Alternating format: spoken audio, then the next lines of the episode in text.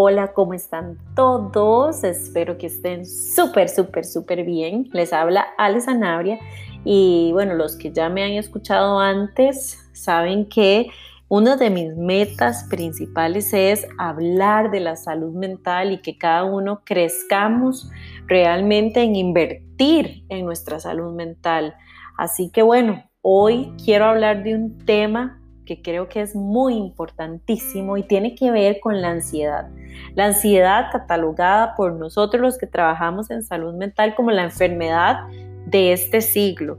Es la, la enfermedad que hoy por hoy vemos que se da en edades mucho más tempranas que antes. Usted sabía que según la Organización Mundial de la Salud, 265 millones de personas están afectadas por algún trastorno de ansiedad alrededor del mundo. Esta es una cifra bastante alta. Quiere decir que este, un alto porcentaje de las personas que escuchen este podcast posiblemente eh, estén enfrentando algún problema de ansiedad. Yo quiero decirle a ustedes que la salud mental es parte integral de nuestra salud de hecho, que no hay salud si no tenemos salud mental.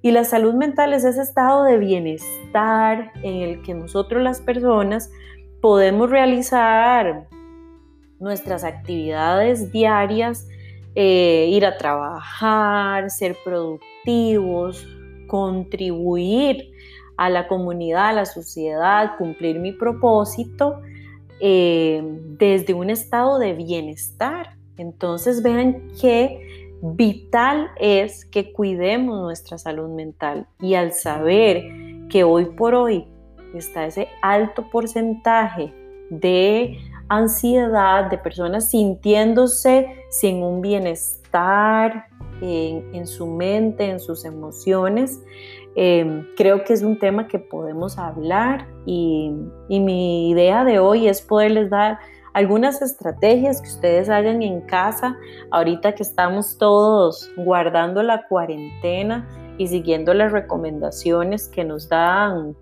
las distintas autoridades a lo largo de, los distintos países, independientemente en el que usted viva. Sé que, que usted está pasando más tiempo en su casa. La ansiedad es una condición donde la persona está sintiendo conmoción, intranquilidad, nerviosismo o preocupación. ¿verdad? Es algo que nosotros sentimos y, en este momento póngase ahí en, en, su casa, donde usted me está escuchando, cierre sus ojos y trate de ubicar esa ansiedad en su cuerpo en alguna parte de su cuerpo usted siente esa ansiedad, en la boca del estómago, en la cabeza, en sus manos, en las piernas. Nosotros podemos ubicar la ansiedad en algún en alguna parte de mi cuerpo estoy sintiendo esa intranquilidad, ese nerviosismo, esa preocupación. Así que eh, ubique la, la emoción en este momento en su cuerpo, ¿verdad? Yo quiero que usted haga ese ejercicio en este momento.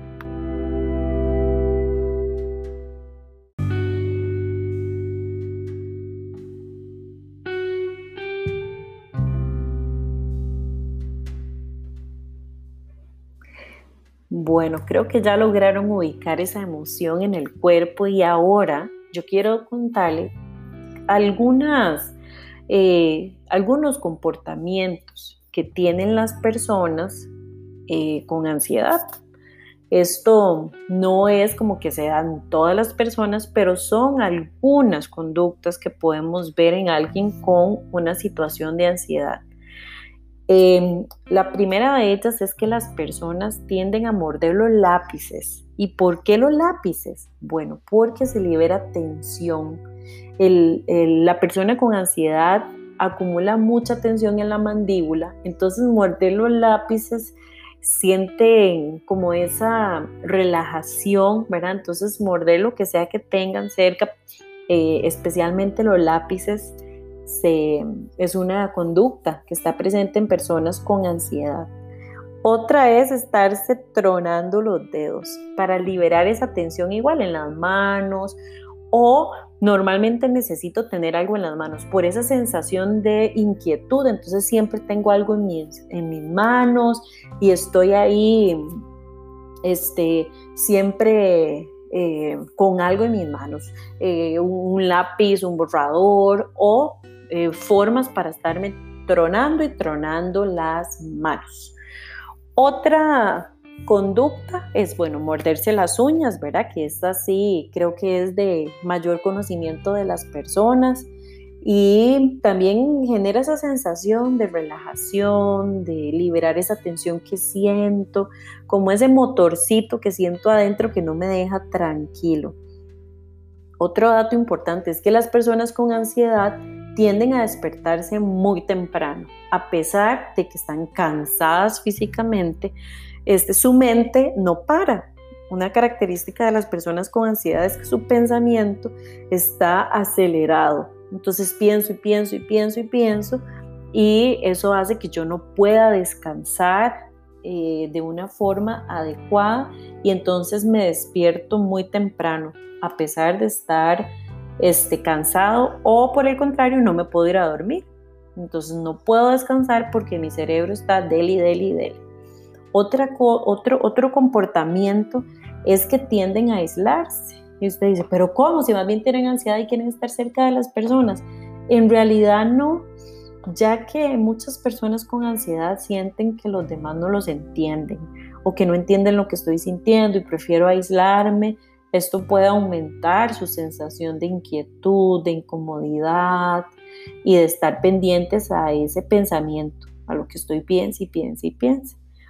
Algo importante en las personas con ansiedad es que tienen una sobreactivación cerebral. El cerebro no deja de pensar. Entonces pienso en eso una y otra vez y eso es bastante desgastante. Otra conducta es que tienden a evitar los problemas. ¿Por qué? Porque yo prefiero evitar conflictos. Normalmente las personas con ansiedad tienen un pensamiento negativo de que me va a salir mal, de que no me voy a poder defender, de que para qué, de que por si no vamos a poder resolver este problema, entonces ni siquiera para qué hablarlo, mejor evitemos. Entonces tienden a evadir los problemas y esto puede aumentar su ansiedad, porque al no resolverlo no quiere decir que el problema deja de existir.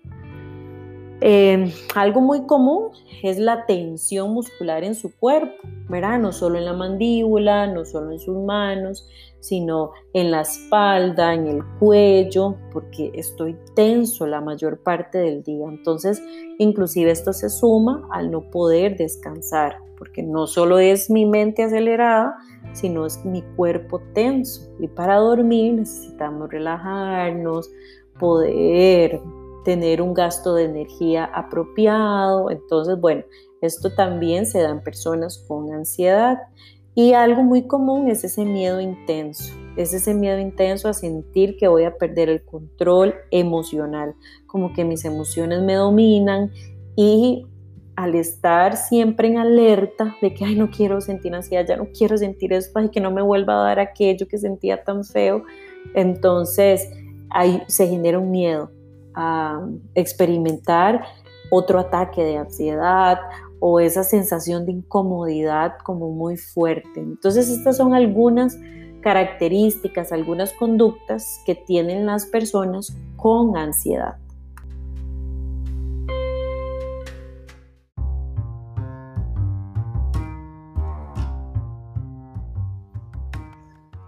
Pero yo le tengo a usted una buenísima noticia y es que la ansiedad tiene solución, puede resolverse, usted no tiene por qué vivir así siempre.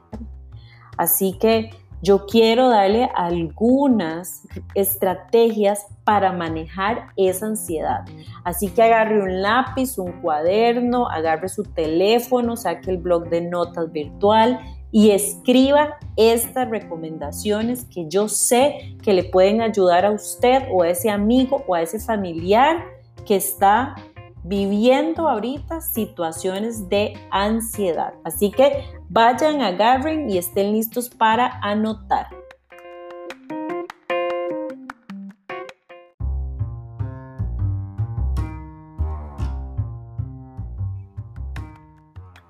Bueno, ya tienen su lapicero, su cuaderno o van a anotar ahí en su celular. La primera estrategia es dígase a usted mismo alto, stop. Háblele a su mente y detenga ese pensamiento. Entonces usted está sentado viendo tele y llega ese pensamiento y es dele, dele, dele. Dígase usted, si, usted se lo puede decir en voz alta o si hay más gente, pues usted se lo dice en su mente alto y usted se levanta y va a hacer algo diferente en ese momento. Se puede lavar las manos, puede tocar, eh, tomarse un vaso con agua, puede llamar a un amigo, puede dibujar, puede escribir una frase pero es decirle a su mente, deténgase, usted no se manda, yo tengo y puedo controlar y quiero controlar mis pensamientos. Y esta la puede asociar a otra estrategia que es utilizar estrategias afirmativas de empoderamiento, donde usted le dice a ese cerebro alto, a esa mente, se detiene y usted se puede decir cosas como, esta ansiedad pasará, se siente muy incómodo, pero voy a estar bien. Es fácil y lo voy a lograr. No se diga, no quiero, no quiero sentir esto, que se vaya. No, no, no, no, no. Háblese con frases afirmativas, donde usted se dice este tipo de afirmaciones. O usted puede buscar otras y generar las eh, que a usted la hagan o lo hagan sentir empoderados. Otra estrategia que está comprobada que funciona es las, la respiración profunda. Cualquier persona con alguna situación de ansiedad debe hacerse experto en respirar, en desarrollar distintas estrategias para la respiración. Ahí les voy a dejar varios enlaces que ustedes pueden ingresar para ver cómo respirar de una forma que le ayude a mi cuerpo, a donde yo ubique esa sensación de ansiedad, a disminuir y a poderla controlar. Así que por ahí les voy a dejar algunas este, páginas web que pueden visitar para ver estos ejercicios. 10 respiraciones profundas reinician su sistema nervioso central. Por lo tanto, le dan como ese ok, voy a estar bien, comencemos nuevamente. La cuarta estrategia es que usted se imagine un lugar relajante o su lugar favorito que tal vez usted me dice, bueno, ahorita no me puedo ir a, mi lugar favorito porque estoy trabajando, entonces usted puede cerrar sus ojos un momento e ir a la playa o puede ir a ese lugar que a usted le encanta y usted se va a imaginar ese lugar, lo va a acompañar de una respiración lenta y pausada y usted se va a imaginar ahí en su lugar favorito y qué estoy sintiendo cuando estoy en mi lugar favorito. Me siento tranquila, me siento segura, me siento plena, ¿qué es lo que yo siento? Y entonces trato de quedarme en esa imagen de mi lugar favorito por unos cinco minutos reconociendo qué es lo que estoy sintiendo. Otra estrategia es evitar estimulantes como la cafeína y el azúcar. Si usted tiene un problema de ansiedad, ahorita no es el momento para estar consumiendo este tipo de productos, ya que sus efectos hacen que nosotros estemos más alerta y una persona con ansiedad ya de por sí su cuerpo está en alerta. Entonces esto no sería tan producente en este tiempo. Yo lo que le recomiendo es cambiar su café, cambiar su azúcar por agua. Eh, esté consumiendo bastante agua para que usted esté hidratado y se sienta mejor. Y otra estrategia es escuchar su música favorita. La música nos genera emociones, nos genera sensaciones. Así que haga una lista con su música favorita. Puede ser de videos en YouTube, puede ser de Spotify, no sé, la, la, plataforma que usted utilice. Y cuando usted ve que va a empezar a sentir esa ansiedad, pone la música que eso va a conectar su cuerpo y la va a ayudar a estar más tranquila y a estar más relajada. Así que estas son algunas estrategias que usted puede utilizar para estar muchísimo más tranquila o tranquilo. También nosotros estamos llenos de, hormonas como la dopamina, la oxitocina, endorfina, serotonina y nosotros podemos estimular estos químicos que son considerados de la felicidad de una manera muy natural, como por ejemplo, si yo quiero eh, generar dopamina en mi cuerpo, entonces puedo hacer ejercicio. Si yo quiero generar endorfinas en mi cuerpo, puedo bailar, cantar, sonreír, que son cosas que podemos hacer sentados en nuestra casa o en esa reunión de trabajo o en esa reunión virtual y ya se está sintiendo ansioso, comience a sonreír y sonreír, que eso va a liberar endorfina en su cerebro. También a través de la, si quiero liberar serotonina, puedo llevar un diario del agradecimiento donde, como les digo, lo puedo hacer de forma digital en mi celular o lo puedo hacer en un cuaderno que yo escriba o puedo agarrar un frasco que voy a decorar bien bonito y con post-its o con papelitos y yo voy a escribir porque estoy agradecido y lo deposito en ese frasco o lo voy escribiendo. Pero de verdad me tomo un tiempo, mínimo unos tres minutos a detenerme y pensar por qué yo estoy agradecido, por qué yo me siento con ese agradecimiento profundo. También disfrutar de la naturaleza y quizás usted me dice, ay, pero ahorita yo no puedo salir, pues ponga la foto de un bosque, imagínese ahí, o si usted es tan amante de la naturaleza, cierre los ojos y vaya a ese bosque que a usted le gusta, vaya a esa catarata, siéntase en ese mar relajado o debajo de esa palmera que te está pegando el sol y la brisa del mar. Verá, ya con solo esto que yo estoy hablando, ya te estoy imaginando ahí y ¿qué pasa? Que mi cerebro empieza a liberar serotonina. Y si quiero liberar oxitocina, puedo darme un abrazo a mí mismo o si usted está con familiares en su casa, sus hijos, su esposo, su pareja, su abuelita, ¿verdad? Este, déles un abrazo, porque ahí en casa sí nos podemos abrazar. Y también meditar. Saque un ratito para meditar y eso va a liberar oxitocina en su cuerpo. Así que estas son algunas estrategias que funcionan y que yo sé que van a hacer que te sintas mejor durante todo este tiempo.